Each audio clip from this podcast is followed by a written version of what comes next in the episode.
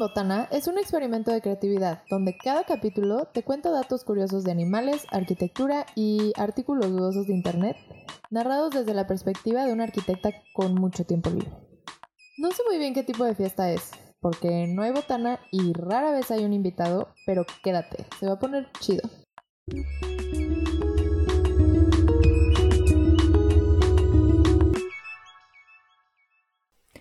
Hola, bienvenidos a la fiesta de fantasmas mutantes.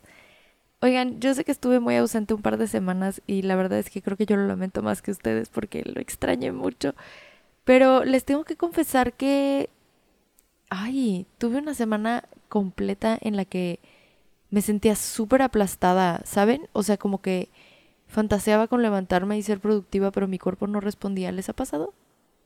Bueno, no los voy a aburrir con los detalles de mi vida personal pero eso fue lo que pasó. Espero que me entiendan. Y gracias por escuchar este podcast. Em, pero eso ya no importa porque ya está aquí el capítulo 23 y está muy chido. Hoy les voy a hablar de fantasmas, desastres nucleares y mutantes. Así que quédense, se va a poner muy chido.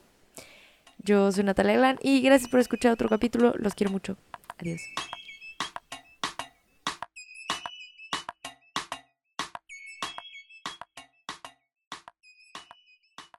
Oigan, no sé ustedes, pero como que a mí eso del típico fantasma de la película no me convence del todo. Como que no me fascina la idea de que es un ser consciente de sí mismo empeñado en molestar a la gente viva. O sea, no, no dudo que haya gente que haría eso si estuviera la oportunidad, pero realmente no, que, no creo que ese sea el caso.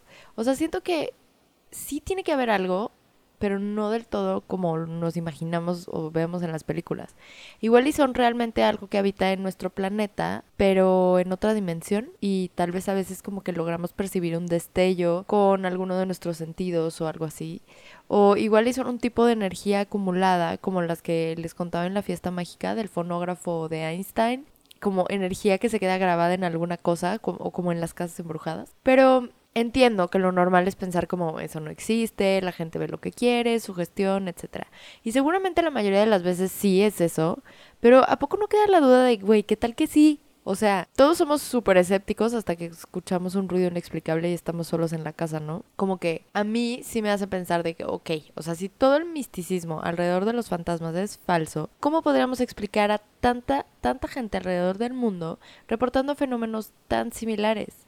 Porque muchísima gente dice haber visto lo que coincide con la descripción de un fantasma y es casi igual en todo el mundo. Lo que en realidad cambia es la interpretación de lo que significa eso que ven, o sea, ese fantasma que se encuentra. O sea, como que lo normal para nosotros es interpretarlos como entes malignos, espíritus enojados, almas vengativas, colegas de Satanás. Pero me alegró mucho cuando descubrí que no en todos lados los fantasmas son así de malos. En Japón la muerte no significa exactamente el final de la vida, sino otra forma de vivir. Entonces, la muerte es parte de la vida diaria.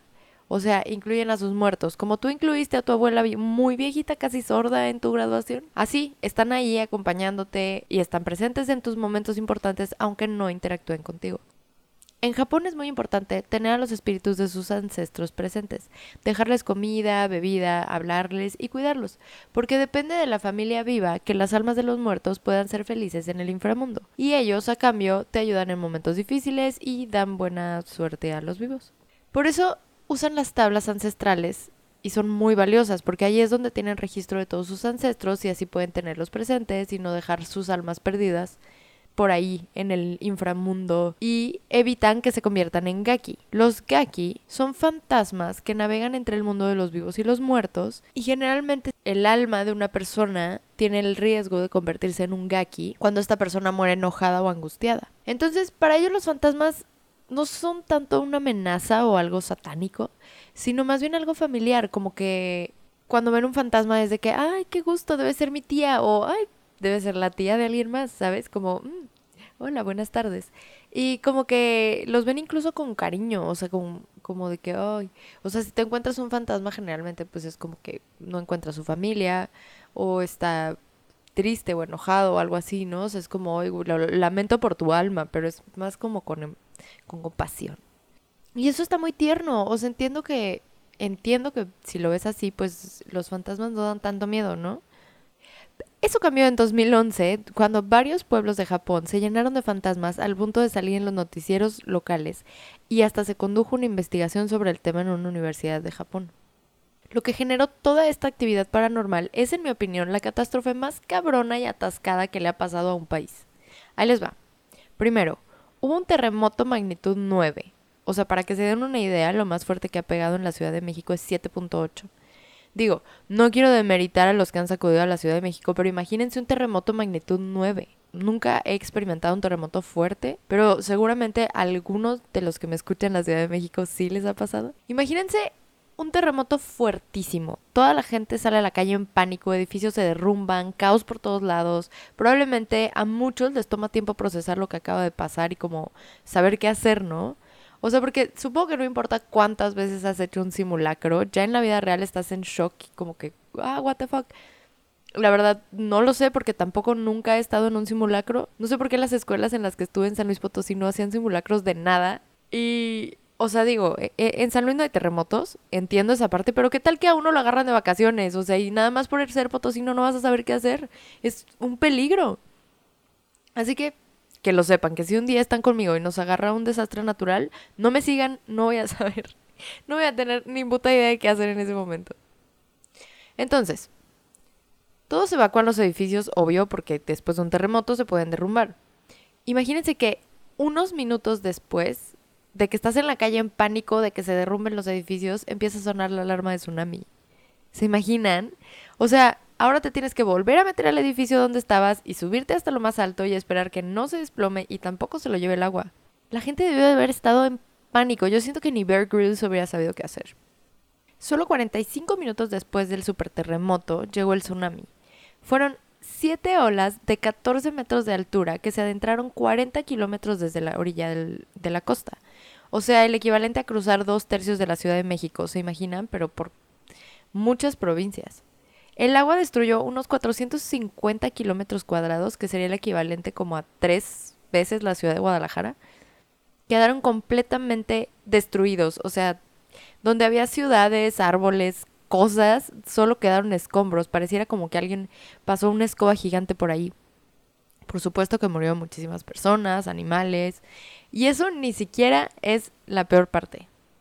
Dentro del radio de destrucción del tsunami gigante, se encontraba una de las plantas nucleares más grandes del mundo, la central de Daiichi, en Fukushima.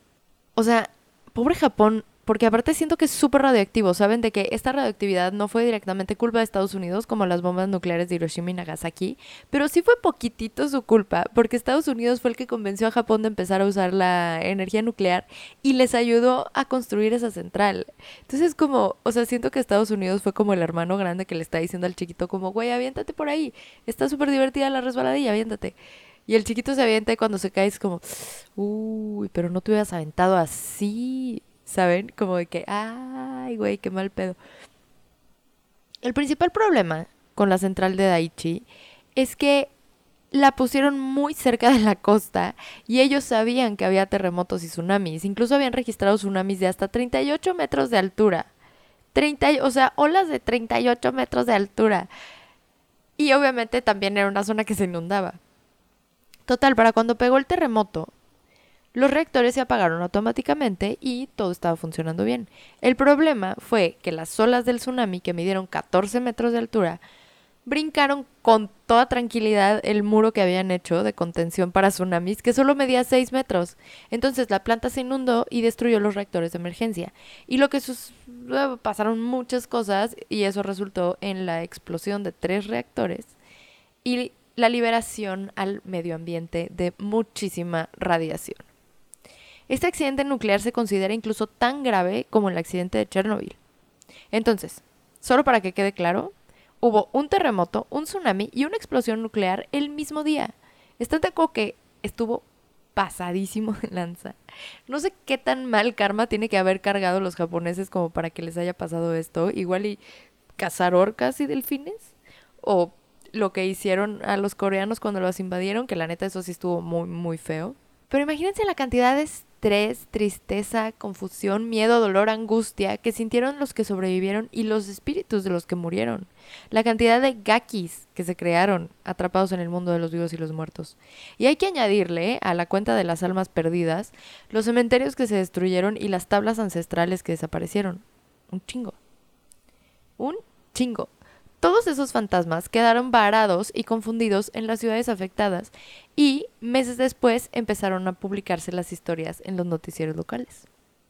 La mayoría de los especialistas, por supuesto, dijeron que probablemente los sobrevivientes estaban sufriendo algún tipo de trastorno psicológico a causa del trauma. Y quizás sí se han visto tantos fantasmas en la zona por el trauma que vivieron sus habitantes, o tal vez son gakis atrapados en el inframundo. Pero sea paranormal o natural, es un fenómeno súper interesante, ¿no? O sea, como, como para investigarlo como sociedad. Y por eso la socióloga Yuka Kudo decidió conducir una investigación respecto a este fenómeno.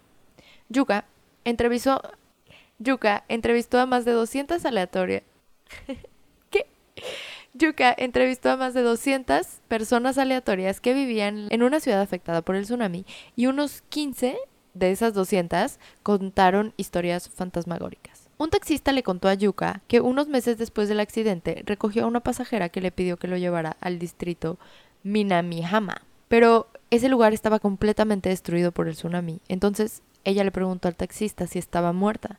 Y cuando el taxista volteó a verla por el retrovisor, ella desapareció. La mayoría de las historias que Yuka recibió fueron historias de taxistas similares que recogían personas y les pedían que los llevaran a algún lado que ya no existía y luego desaparecían. Pero también hubieron quienes contaron historias de personas mojadas pidiendo ropa seca, como que de las almas de los que se murieron en el agua, y otros tantos que decían que sus familiares desaparecidos los fueron a visitar. Y les digo que de verdad tienen los espíritus muy presentes en su vida diaria, entonces, o sea, como que les sirven comida, les cuentan sus días, y pues ellos dicen que a veces esos espíritus les responden.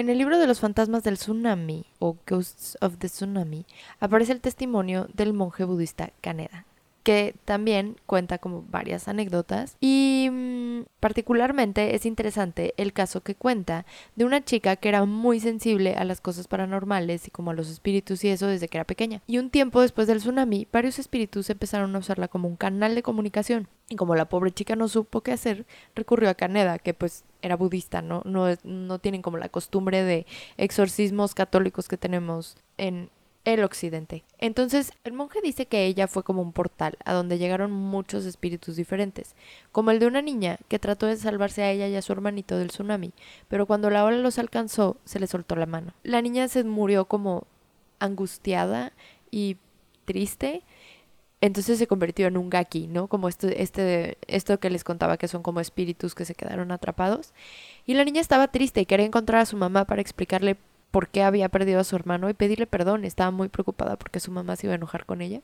Y como que eh, muchas de estas historias las cuentan en Ghosts of, the Tsunami y pues está loquísimo porque al final son como historias muy, muy detalladas de independientemente de si sea cierto o no, o sea que van contando como detalles muy particulares que vivió una persona en el momento del desastre, ¿no? O sea, está como muy espeluznante pensar en que, o sea, normalmente escuchamos un desastre de estos y es como una a gran escala suena una tragedia, pero cuando escuchas como una historia tan detallada de lo que pudo haber vivido una persona en particular, está como, no sé, siento que lo hace todavía más de miedo. Y siento que de donde sacan esas historias puede no ser verdad, o sea, mm, pero tampoco estoy cerrada a posibilidades.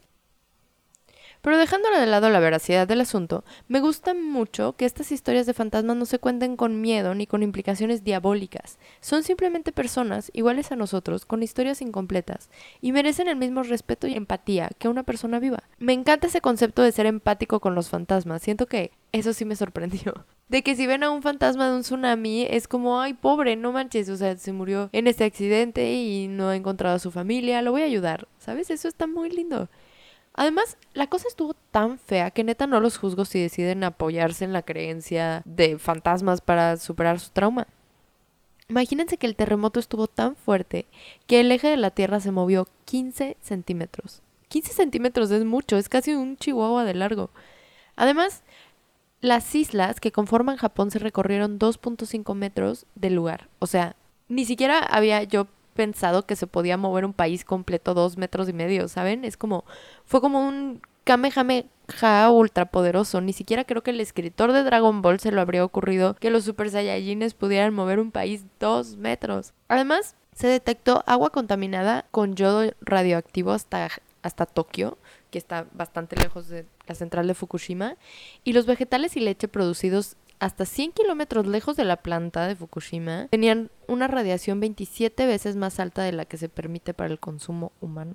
Y esto me deja pensando, por un lado, qué miedo que un temblor pueda mover el eje del planeta, ¿no? ¿Qué tal que un día nos pasa algo muy cerca? No sé, o sea, como me imagino como un meteorito muy grande que pase cerca de la Tierra. ¿Qué tal que nos mueve de eje por completo y nos salimos de órbita? ¿O qué tal que nos hace girar mucho más rápido?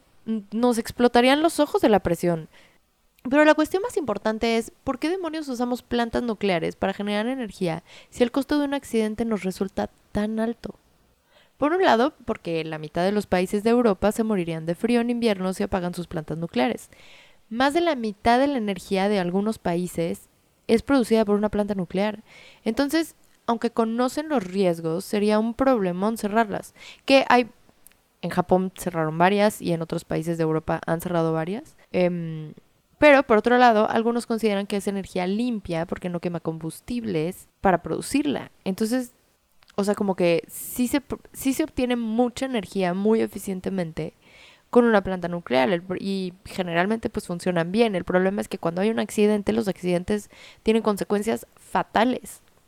En Japón tuvieron que clausurar ciudades enteras porque quedaron inhabitables de tanta radiación. O sea, bueno, pues igual en Chernobyl. Esas cosas van a estar radiactivas durante años, o sea, generaciones y generaciones. Lo bueno de eso es que cuando deja de haber humanos, los animales regresan. Lo malo es que se vuelven radioactivos. Y ustedes me dirán, ¿pero qué pasa si hay animales radioactivos sueltos? Y pues pregúntenle a Mothman. no, no es cierto. Lo bueno es que ni en Chernobyl ni en Fukushima salieron animales mutantes como las tortugas ninja, pero sí hay arañas radioactivas en ambos sitios. Y obviamente una vez que uno cae en cuenta de que existen arañas radioactivas en el mundo, tenemos que preguntarnos qué pasaría si una araña radioactiva nos picara. Por suerte, sí les tengo la respuesta a esta pregunta. Ahí les va. Primero que nada, a diferencia de lo que la mayoría cree, es muy poco probable que una araña muerda a una persona a menos que esté muy estresada. Pero supongamos que la susodicha te muerde. En realidad la pequeña dosis de veneno no sería lo suficientemente radioactivo como para hacer alguna diferencia, pero supongamos que sí, que es súper radioactivo el veneno de la araña, porque esto sí es verdad, las arañas soportan 500 veces más radiación que los humanos. Entonces, ese veneno radioactivo no te daría poderes de superhéroe, te daría cáncer. Así que, lamentablemente, no hay Spider-Man soviético. De hecho, los estudios más recientes indican que, aunque los animales y plantas sí son afectados por los desastres nucleares, todos son mucho más resistentes a la radiación que los humanos. Sí han encontrado anomalías, por ejemplo, telarañas asimétricas e insectos con manchitas irregulares, pero puntitos más, puntitos menos. O sea, sí, sí los afecta de manera inmediata, pero en realidad la vida salvaje se ha recuperado muy bien. Incluso algunos científicos han concluido que es mucho más dañino para la naturaleza la presencia de los humanos que un desastre nuclear. Lamentablemente para los humanos no funciona así. O sea, los desastres nucleares a nosotros nos hacen muchísimo más daño que a todos los demás. Que por un lado es como bueno, qué tranquilidad que a la naturaleza no la jode tanto. Pero por otro lado es como, neta, ¿por qué demonios seguimos usando energía nuclear si la radiación es tan letal para nosotros? Además, solo nos da cáncer, ni siquiera nos volvemos mutantes chidos. Solo que, obviamente, somos humanos y queremos ser mutantes chidos. A huevo, sí, sí queremos. Y uno pensaría que desde que los humanos descubrieron cómo hacer ediciones genéticas, habría regulaciones que eviten que algún científico se pase de lanza y acabe haciendo experimentos y mutantes. Pero no, señor. No las hay al parecer, porque los primeros bebés editados genéticamente nacieron en China en 2018. Son dos niñas gemelas que, aunque están aparentemente sanas, los expertos de ética aseguran que nunca debieron de haber nacido. Es que pobres niñas, o sea, si yo crecí con traumas de haber nacido como hijo no planeado, no me imagino nacer no deseado por toda la comunidad científica y toda la humanidad en general. Porque ya se imaginarán que el tema causó pánico. Por un lado, porque el pánico de que otros científicos quieran hacer lo mismo y se salga de control y haya mutantes por todos lados. Y por otro lado, que es una alta grosería editar los genes de alguien sin su consentimiento y dejarlo nacer sabiendo que igual y le causas cualquier cosa, porque literalmente le pudo haber causado lo que sea, no tienen ni idea de las consecuencias que esto puede traer. Total. Lo que pasó fue que este señor científico, He Jiankui, de la Universidad Shenzhen de China, usó CRISPR, que es la técnica más reciente de edición genética, para deshabilitar en las gemelas el gen CCR5. Porque ese gen es el que usa el VIH para infectar a las células humanas. Entonces, según G, al deshabilitarlo haría que las niñas fueran inmunes al VIH. Entonces, le hizo la mutación a los embriones y luego los implantó en el útero de su madre. El problema es que lo que hizo G podría alterar todas las células de los embriones y eso aumenta la posibilidad de que esa mutación después pueda pasarse a los bebés de las niñas o empezar un desastre. O sea, en general mm, no saben cómo funciona hacer una edición así porque nunca se había hecho porque está prohibido. Entonces, pues no se sabe qué va a pasar con estas niñas. Por lo pronto están bien, pero nadie sabe qué, a qué se van a enfrentar. Y lo peor del caso es que en una niña solo se modificó la mitad del gen CCR5, así que igual y ni siquiera resultar inmune al VIH. Pero siento que tal cual es la cúspide de la estupidez humana, ¿están de acuerdo? O sea, es como, güey, ¿por qué somos así? O sea, siento que seguramente el güey dijo como, bueno, pues si sí me sale bien, me voy a ganar un premio Nobel, jaja. Y es como, hermano, ¿de verdad? O sea, ojalá que no, ojalá que se haya tenido la mejor de las intenciones de fondo, pero la neta es que la comunidad científica lo juzgó muchísimo porque no era necesario hacerle eso a esas niñas porque ya existen maneras de lidiar con el VIH que no ponen en riesgo y en tanto riesgo la vida de, la, de nadie, ni de la humanidad en general. Entonces, o sea, no era necesario. Ya no encontré eh, noticias más recientes de estas niñas, así que asumo que están sanas, teniendo una vida normal y no encerradas en un laboratorio. Y quiero creer que el señor científico G se quedó sin trabajo. Pero miren, lamentablemente en este episodio no vamos a descifrar por qué los humanos hacemos cosas que comprometen tanto nuestra supervivencia, pero creo que sí encontré la respuesta de por qué se ven tantos fantasmas en Japón. Fantasmas mutantes. Yo creo que lo que pasó en Japón fue un fenómeno que todavía no tiene nombre porque yo lo acabo de descubrir y no tengo manera de probarlo, pero creo que la energía que liberó el terremoto actuó como un canal. O sea, bueno, literal la energía que se liberó causó el tsunami, pero además del tsunami, creo que abrió un portal donde se debilitó la barrera interdimensional entre los vivos y los muertos y se abrió el limbo. Entonces, cuando murieron tantas personas en el tsunami, se quedaron atrapados ahí. Igual y hasta ahí todo normal, ¿no? Como mm, almas atrapadas en el limbo. El verdadero problema llegó cuando explotó la planta nuclear y lo que normalmente sería un fantasma ectoplásmico estable se volvió un ectoplasma radioactivo. Eso le dio a los fantasmas radioactivos la posibilidad de brincar de una dimensión a otra y ser mucho más visibles porque obviamente brillan porque son radioactivos. Además, ya les dije que Japón es radioactivo en general, en fin. En fin, así es como los fantasmas mutantes invadieron Japón, ¿ok? Esto es un hecho. Así que, así concluyo el capítulo de hoy. Yo me voy, pero los dejo con el maravilloso conocimiento de que las arañas mutantes no son más peligrosas que las arañas normales. Muchas gracias por escuchar el capítulo de hoy. Nos vemos a la próxima. Bye.